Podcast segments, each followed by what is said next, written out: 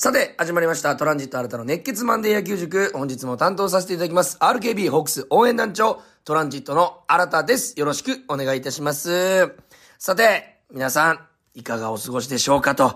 いうことでございますけども、この一週間はね、かなり結構皆さん心の浮き沈みが、えーまあ浮きとは言いますか、沈み沈みが激しい、一週間になったんじゃないかなと、皆さんと僕は同じ気持ちじゃないかなというふうに思います。えー皆さんもご存知のようにね、えー山川選手の移籍に伴う人的保障ということで、えーホークスの海野博士選手、ホークスの海野博士投手が、えー西武ライオンズへのあ移籍ということが決定したとえーいうことでございます。えーまずはですね、海野選手がドラフト1位で入団してくれまして、え1年目からの大活躍、そして我々ホークスファン、我々野球ファンに対して、すごく夢を与えてくれて、そしてすごく興奮させてくれて、すごく、野球にこうのめり込ませてくれた本当に偉大なピッチャーだなというふうに思います。もちろん移籍するだけでプロ野球選手を辞めるわけではありませんので、我々のお海野選手に対する応援というのはこれからもね、本当にたくさん続いていきますし、これからも、っていうかこれからの方がもっと応援したくなるなと。えーいうような気持ちでございます。えー12月にね、ホーク、ホークスのトークショーで、海野選手とね、えー、夢田の博多でご一緒させてもらった時に、えーホークス、う一筋、そして福岡永住宣言というのをね、していただいて、まあ僕のね、えー、まあ、と、えー、海野選手の東洋時代の、東洋大時代の野球部の、海野選手の一個上が僕の同級生ということで、えー、そのね、共通の話題とかもありまして、かなり話が盛り上がって、えー、MC をするなら新田さんずっと来てくださいよと言ってくれたね、えー、その夜も僕に DM をいただきましたし、ありがとうございました。本当に、えー、気さくで、真面目で、ただ、明るくて、えー、皆さんもご存知のように、ホークスのね、ファン間ではね、このチームを引っ張って明るく、えー皆さんのファンの心も掴んでいくという、そんなね、チームのムードメーカー、そして誰からもね、付き合いたいランキングでも上位に上がるような、本当紳士、そして優しい、そして面白い、野球がうまい、3拍子も4拍子も何拍子も揃った甲斐の選手ということでございまして、選手からもファンからも、本当にね、愛された選手でございましたけども、今回ライオンズへの移籍ということでございまして、カイノさんの言葉にもありましたけども、それだけやっぱこの西武ライオンズが必要としていたというところを考えると、おカイノさんはね、あの、喜ばしいと、ありがたいというほどおっしゃっておりましたけど、そこをまたありがたいとね、思えるカイノさん素晴らしいなというふうに思いますし、これからの活躍にね、めちゃくちゃ期待。やっぱりこの、ホークス戦であっても僕が投げる試合は、え少しだけ応援してくださいということをおっしゃいましたけども、ホークスのね、ファンの皆さんの気持ちは全力応援だというふうに思いますので、我々が愛した甲斐野博士がね、えー西武ライオンズで活躍して、またホークスのユニフォームを着てくれるような日が、えー来るといいなと、我々は望んで、えー応援を続けたいなというふうに思います。えー、甲斐野選手、まずはホークスでのプレー、本当にお疲れ様でした。そしてありがとうございました。えホークスでのね、このプレーというものは本当輝かしいものがありましたんで、え全力応援をね、我々はしたいと思います。どうかこのホークスファンの気持ち、甲斐野選手に届け、そして、えファンを代表して、甲斐野選手に対してありがとうございますと、えいうことを言わせていただきたいなというふうに思います。そしてですね、えーまあ報道では、えー、和田さんの名前がね、上がったりと、皆さん一日ね、えー心のね、沈み、えーがかなり激しかった、あ日だったと思いますけども、おまあこれからはですね、えーもうそういう話を抜きにして、我々を応援することが、あーお仕事であり、楽しいことであり、えーということでございますんで、えーやっぱり、えー和田さんにはホークスを背負っていただくというところを我々がね、え今まで通り、いや、これ今まで以上にね、応援する、う選手であることは間違いありませんし、やっぱりホークスに残っていただいてと、残ったということは、あやっぱりこのね、若手のね、選手たちはね、見れるチャンスが増えた。そして我々も応援するチャンスができたと。誰かがね、他の球団、あまあ今回で言えばライオンズに行かないといけないという状況ということでございました。あただね、我々ができることは全力応援。それに対して我々はとやかく言う、我々は外野でございますんで、えー、内部の選手たちは置かれた場所で一生懸命頑張るんであれば、えー、我々置かれた場所で一生懸命応援すると、それが我々の使命であり、えー、できることじゃないかなというふうに思いますんで、えー、2024年も和田投手も、そして、海野博士投手も我々は全力応援ということで決定で皆さんよろしいですね。えー、今年もよろしくお願いいたします。さあ、今日もですね、皆さんからメールいただいております。まずはですね、ラジオネーム長崎仁さんからいただきました。ありがとうございます。えー、一週間気持ちが整わない日々でしたということをいただいております。そして、話は変わりますが、今年の2024年のホークス、去年も新田さんは、えーじゅえー勝利数予想をしてくれていましたが、今年は何勝いきますかという質問来ております。えーズバリ言いましょう。143試合、ホークス。90勝53敗でいきましょうか。もちろん引き分けもあると思いますが、俺はね、いいんじゃないかなとそれぐらい予想しちゃって37個の勝ち、えー、勝ち越し、これをね、目指していきたいなというふうに思います。もちろん100勝、3桁勝利というのはね、圧倒的優勝したいんですけども、えー、やっぱりね、他のチームも、オリックスもいるということでございまして、90勝というところを目標に掲げるのはいいんじゃないかなというふうに思いますし、90勝いってくれるんじゃないかなというふうに思います。えー、もう一つね、似たような質問で、ホークスアイさんからですね、えー、有原さんは何勝いくと思いますかという質問をいただいているんですけども、これね、この話に通ずるとこあるんですけども、先発陣で僕は、あ換算をしていきたいなと。いうふうに思います。まずはですね、有原さんに対しての質問が来ておりますので、有原さんから答えますと、僕は有原さん15勝いってくれるんじゃないかなというふうに思います。やっぱり去年の勝ち頭でございますし、えー、それがね、3月、えー、まあ、開幕からいるとなると、どんだけ勝てたんだと。えー、有原投手がね、もうエース格として、えー、今ね、チームのトップに立ってくれてますから、有原さんの15勝これ期待したいなと。そして、和田さんのね、ローテーション入りも決まっておりますんで、和田さん10勝と。いうことでございます。和田さんの、お二桁勝利というものをね、久々に見て全員で喜びを分かち合いたいなというふうに思います。そして、東山さんと石川さん、ここで足して25勝と僕は思ってます。13勝、12勝、もしくは14勝、11勝、15勝、10勝でも構いません。ここの二人というのをね、この2023年の成績に二人が満足してないというコメントも残しておりますし、ここの奮起というものを期待して25勝。ということは、15勝、10勝、25勝と来ておりますんで、ここでもう50勝は確定してるわけですよ。で、これが先発ローテでの4人で、えー、50勝。そして僕は、あモイネロさん、えー、そして大津投手、えー、ここで20勝いくんじゃないかなというふうに思ってます。ということは、ここでもう70勝。ということを考えると、あとはですね、えー、まあ、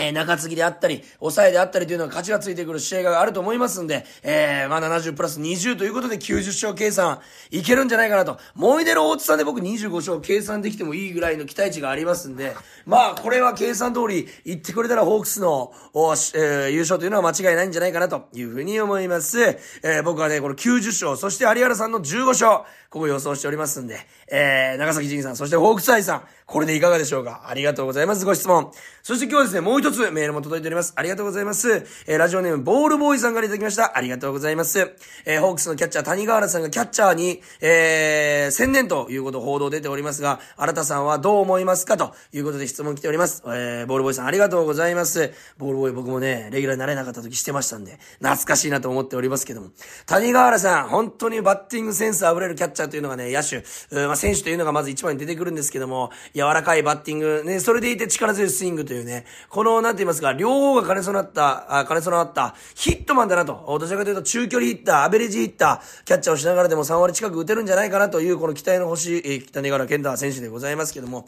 僕はね、キャッチャー勝負本当に楽しみだなというふうに思います。もちろん、峰井さんだったり、海野さんだったり、そして甲斐作也というね、素晴らしい日本を代表するキャッチャーがいますけども、甲斐さん含めてこの3選手、と競い合っていかないといけないんですけども、やっぱりこのホークスの未来を担うと、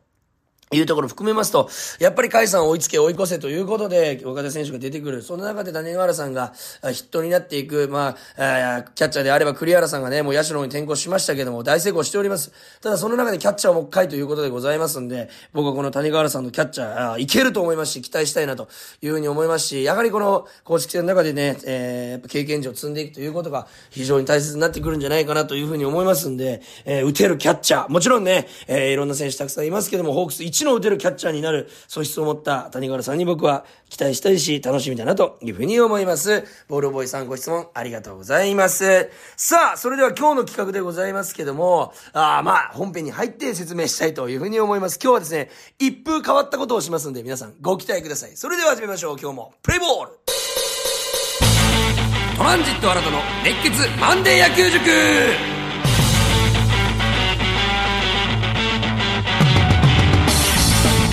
さあ、それでは本編入っていきたいと思います。今日ですね、まあ、先ほど言いました、一風変わったことをしたいと言いましたけども、何をするかと言いますと、今回のテーマ、こちら。ホークスの右バッターだけで、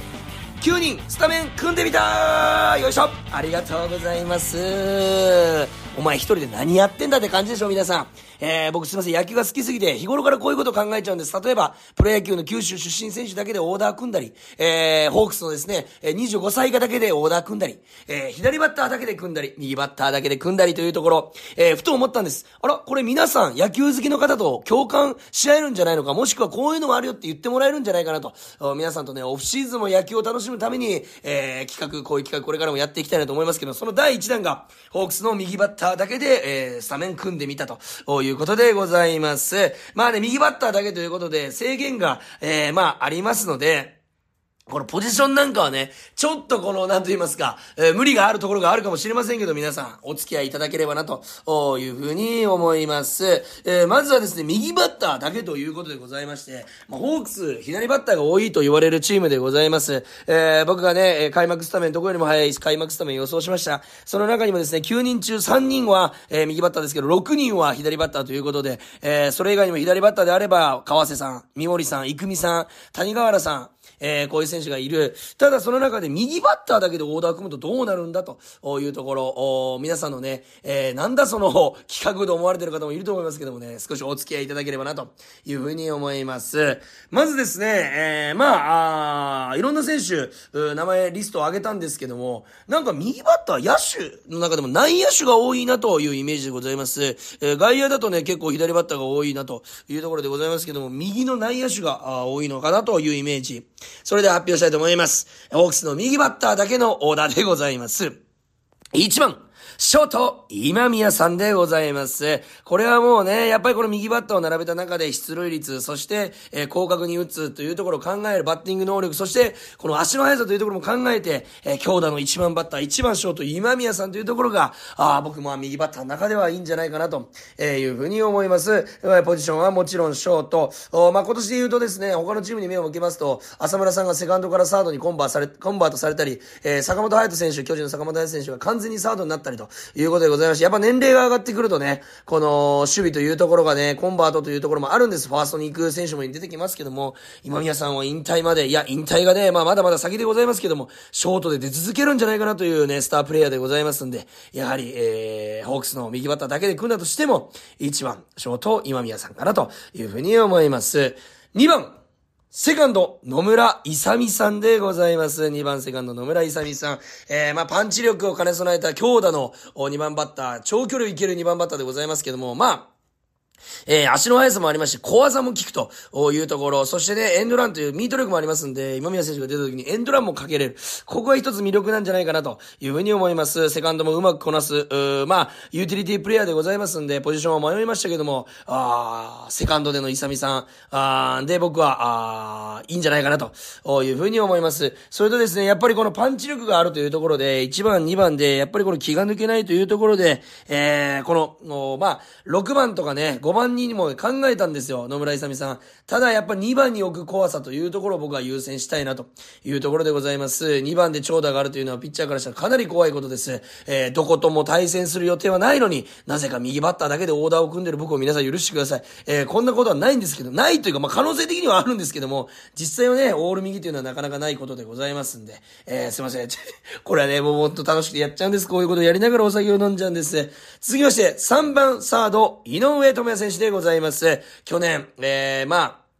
えー、チームのね、ピンチを救ったと言いますか、えー、一つね、まあ、新しい風を吹き込んだ選手でございます。えー、千葉ロッテ球場、ゾゾマリンではですね、ホームランも打ちました。えー、これから期待、えー、大会長もそうですけど、皆さんがね、期待してるルーキーでございます。パンチ力もありますし、思い切りもありますし、やっぱりどんどん振っていけるというのが強み。えー、勢いのある3番バッター、まあ、サードをね、任してホットコーナー、松田選手、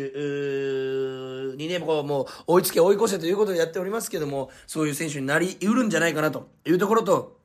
やっぱり、チャンスは初球という言葉がね、今、野球界ではよく言われるんですけども、この今宮さん、勇さんが出た後に、井上智也選手がこのどんどん振っていくというところを、ちょっと楽しみにしたいなということを込めて、僕は3番に、えー、井上智也さんを置かせていただきました。えー、まあ、それとですね、先ほどホームランの話も言いましたけども、やっぱりホームランが打てる選手ということで、まあ、スクリーンアップというのは任せられるんじゃないかなと、え、いうことでございます。続きまして、4番、ファースト、山川穂高選手でございます。これはもうね、皆さん納得してくれるんじゃないかなと思いますけども、日本の4番バッターでございますし、えー、やっぱりね、唯一年齢がね、まあ、あ唯一と言いますか、今宮さんのようなね、まあ今宮さんよりは下なのかな、年齢的には。えー、やっぱり軸を担う選手というのはね、ちょっとね、やっぱ上の年で、えー、やっぱこのみんなを引っ張っていくような存在ということでございますんで、4番山川、これ間違いないんでいいんじゃないかなと、右バッターだけで組むと4番山川さんじゃないかなというふうに思います。そしてここ、新戦力続きます。5番、レフト、ウォーカー選手でございます。やっぱりね、えー、まあ、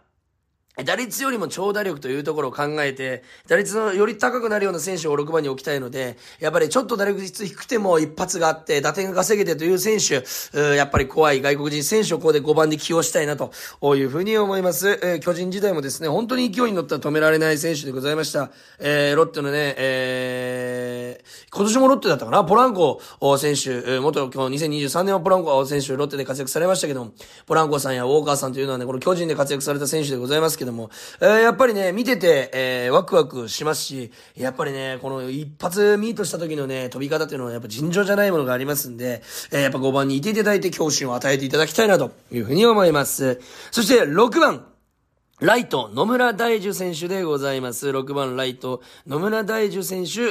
でございます。やっぱり先ほど見ましたけど、6番はね、ちょっと打率が高い。そして、えー、やっぱね、チャンスで、え打てる、打点稼げる選手、チャンスに強いバッターということで気持ちの強い野村大樹選手をここに置かせていただきました。やっぱりね、えー、まあ、パンチ力あります。ホームランというよりはね、まあなんかパワーヒッター系でございますけども、やっぱりこのね、思いっきりのある選手というのが僕も大好きでございまして、初球からガンガン振っていく選手、えーえー、まあ他のね、この右バッター以外で言うと、牧原選手だったり、柳田選手だったり、栗原選手もそうです。やっぱり初球からガンガン振っていく選手には夢があってロマンがありますから、えー、やっぱり6番で、えー、ここチャンスできたところを返していただきたいなということでございます。そして7番、指名打者、リチャード選手でございます。やっぱりここで、もう打率より、えー、ホームラン数と打点数というところ、おまあ、5番ドン・ウォーカー選手と悩んだんですけども、より、えー、プレッシャーが少なくて、思いっきり振ってくれる打順というところで、えー、7番リチャード選手と、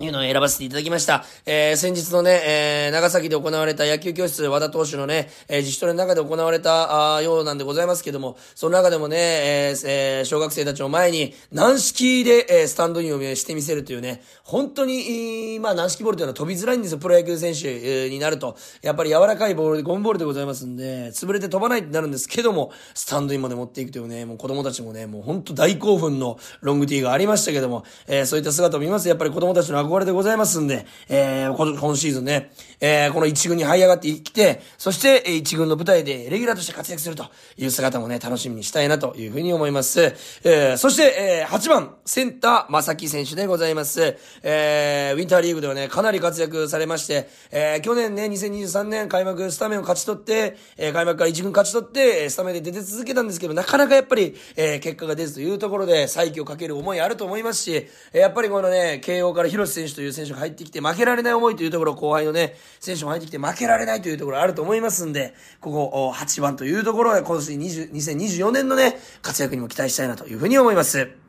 そして、9番キャッチャー、あえー、甲斐選手でございます。やはり甲斐さんが、あスターティングオーダーで、えー、まあ、この、今宮さん、山川さん、甲斐さんというのはね、えー、まあ、右バッターだけではなく、普通に、えー、左も入れたホークスの、僕のスタメン予想の中でも入っていた3人でございますけども、やっぱりここ3人はメインどころという風になると思いますんで、えー、甲斐さんはね、えー、オーダーに入るということになります。まあね、バーっと言っていきました。また言いますと、1番ショート今宮さん、2番セカンド野村勇さん、3番サード井上智也さん、4番番ファースト山川さん、5番レフト大川さん、6番ライト野村大地さん、7番指名打者リチャードさん、8番センター正木さん、9番キャッチャー海拓也さんということでオーダー組ませていただきました。本当ね、何やってんだこいつはとね、えー、まあ、半笑いで、そして、えー、まあ、半分冗談でね、えー、聞いていただくラジオでちょうどいいと思いますんで、今回は。えー、皆さん楽しんでいただけたら嬉しいなというふうに思います。この右バッターだけの打順もあり得るかもしれませんので、えー、近い未来、いや、今シーズンあり得るかもしれない、紅白戦でもあるかもしれませんので、えー、皆さんお楽しみにしていただけたらなというふうに思います。皆さんのね、それぞれのね、何々で固めてみたみたいなオーダーもね、まあ、ハードル高いかもしれませんけど、メールで送っていただいたら、いただいたら嬉しいです。そういったね、会話を皆さんと楽しんでいきたいと思いますんで、えー、ぜひメールの方をね、えー、KOR のインスタグラムのダイレクトメッセージも構いませんし、えー、まあ、メールで送っていただいても構いません。メールアドレスは kor.rkbr.jp、kor.rkbr.jp です。皆さんからのメールこれからもたくさんお待ちしております。今日もたくさんメールいただきありがとうございました。そして僕の右だけのオーダーのこの謎の時間に付き合っていただきありがとうございました。それでは皆さん来週も元気に会いましょう。今日も聞いていただきありがとうございました。ゲームセット。ここで Google ポッドキャストをご利用の方へお知らせです。Google ポッドキャストは2024年6月23日をもってサービスを終了します。引き続きこの番組をお楽しみいただくには、ラジコ、Apple ポッドキャスト、Spotify、Amazon Music、YouTube Music、いずれかのアプリをご利用ください。これからも RKB ラジオのポッドキャストをお楽しみください。